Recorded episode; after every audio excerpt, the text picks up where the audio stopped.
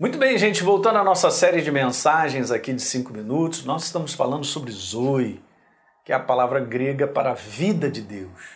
Né? Vamos enaltecer, engrandecer, como eu venho falando isso com vocês todos os dias, né? meditar sobre isso, agradecer, ter um espírito grato. A igreja tem um espírito certo, gente, é o espírito de gratidão por uma obra que foi feita na cruz do Calvário, que eu e você não poderíamos mudar a nossa condição espiritual, ok? Nós já nascemos na morte espiritual, como eu já expliquei aqui nos vídeos passados, mas Jesus veio para que eu tenha vida e tenha em abundância. Então, essa é a grande razão da manifestação dele. Eu era um morto espiritualmente, mesmo vivendo sobre a face da terra, tá certo? Mas aí eu recebi o sacrifício de Jesus na cruz e automaticamente eu fui transformado num filho de Deus, numa nova criatura com a vida de Deus em mim e isso também na tua vida. Então, tenho usado o texto base de Atos, capítulo 5, prender os apóstolos. Um anjo chega lá no verso 19, liberta e fala para eles assim: ó, dá um recado para o povo, fala todas as palavras dessa vida, a palavra vida é Zui, a vida de Deus, e eles foram para o templo para ensinar a respeito de Jesus, o Rei da Glória. Que coisa importante. Tantos conceitos eu já coloquei nos vídeos anteriores, eu quero só voltar a lembrar o do último vídeo, dizendo isso aqui, ó. É muito importante você saber biblicamente que morte não é cessar de existir. Ok? Então veja. Beleza. E o cara já não está mais aqui. Ele morreu. Ah, acabou. E tal. Não acabou nada. Ok, gente? Isso aí não é cessar de existir. Ok? Ah, simplesmente o corpo ficou ali. Mas a pessoa continua vivendo. Okay? Esse é um conceito extremamente importante. O conceito de morte bíblica é um conceito de separação, não é um conceito de cessar de existir. Tá certo? Então, morte, guarda isso, é apenas separação da natureza de Deus. Aonde não tem vida de Deus, aonde não há a presença de Deus, que lugar é esse? Chama-se morte. tá certo? Então eu era sobre a face da terra, assim como a maioria das pessoas que vivem hoje sobre a face da terra são mortos espiritualmente. Ok? Eles continuam existindo. Nós estamos aqui nesse conteúdo também físico, mas nós estamos separados de Deus. Quando é que isso muda? Quando é que essa morte ela sai da minha vida no momento em que eu recebo a Jesus como Senhor e Salvador? Então a vida de Deus agora passa a existir em mim. E agora eu sou transformado. Okay? Então, morte, volto a repetir, não é cessar de existir, é apenas uma separação. E por quê? Porque você é um ser espiritual, como eu disse, e uma vez você criado, jamais deixará de existir. E a gente vive nesse mundo, como a maior parte das pessoas estão vivendo, elas vão envelhecendo achando que é só isso aí, morreu fisicamente, acabou. Não acabou nada. Uma vez criados, nunca mais deixaremos de existir. Agora eu posso viver a minha vida separada de Deus. Isso chama-se morte, a morte espiritual. Isso é terrível. Mas Jesus veio pagando esse preço maravilhoso para que eu e você não vivamos dessa forma, que nós sejamos transformados, saiamos da morte espiritual para a vida.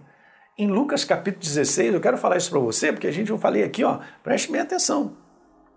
Nós fomos criados, nós somos um ser espiritual e, uma vez criados, jamais deixaremos de existir. Vou provar isso. Lucas capítulo 16, verso número 22. E aconteceu, veja, que o mendigo morreu, e nós sabemos quem é, é Lázaro, está falando a respeito dele. Aconteceu que o mendigo morreu e foi levado pelos anjos para junto de Abraão. Você vê, o mendigo morreu, corpo acabou, Lázaro acabou, acabou nada. Ele, ele só saiu daquela residência terrena desse corpo e ele foi levado pelos anjos para onde, gente? Para o seio de Abraão, para junto de Abraão. Agora veja que legal, o rico também morreu hum, e foi sepultado. Então aqui é a prova definitiva para eu te mostrar. Veja o verso número 23, porque está dizendo assim, ó, no inferno estando em tormentos o rico. Então o rico estava vivo sobre a face da terra, morreu fisicamente, mas ele continuou existindo. Só que ele foi para esse lugar. Qual é o lugar? É no inferno. debaixo de um tormento, essa palavra envolve até tortura, ele levantou os olhos e ele viu de longe Abraão. Uh, e viu Lázaro do lado dele. E no verso 25 diz assim: olha só, gente. Então ele disse: Abraão disse, filho, você lembra de que você recebeu os seus bens durante a sua vida terrena, enquanto Lázaro recebeu os males?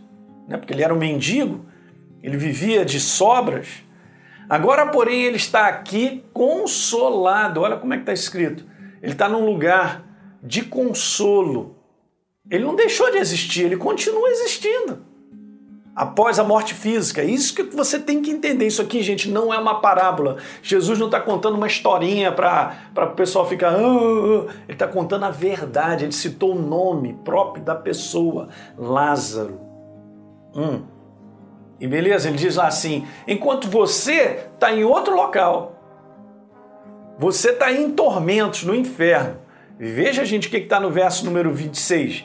Está escrito assim, ó, e além de tudo, está colocado um grande abismo entre eu e vocês aí. Então o que, que acontece? De cá não pode passar para lá, nem de lá para cá, e é isso aí.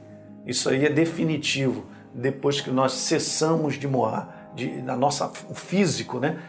Quando o meu corpo nesse mundo ele cessa, ele, eu continuo existindo. E aí só tem dois lugares ou nós vamos estar eternamente com Deus por causa da natureza dele, ou nós estaremos eternamente separados de Deus e isso é morte espiritual eterna nesse lugar chamado inferno.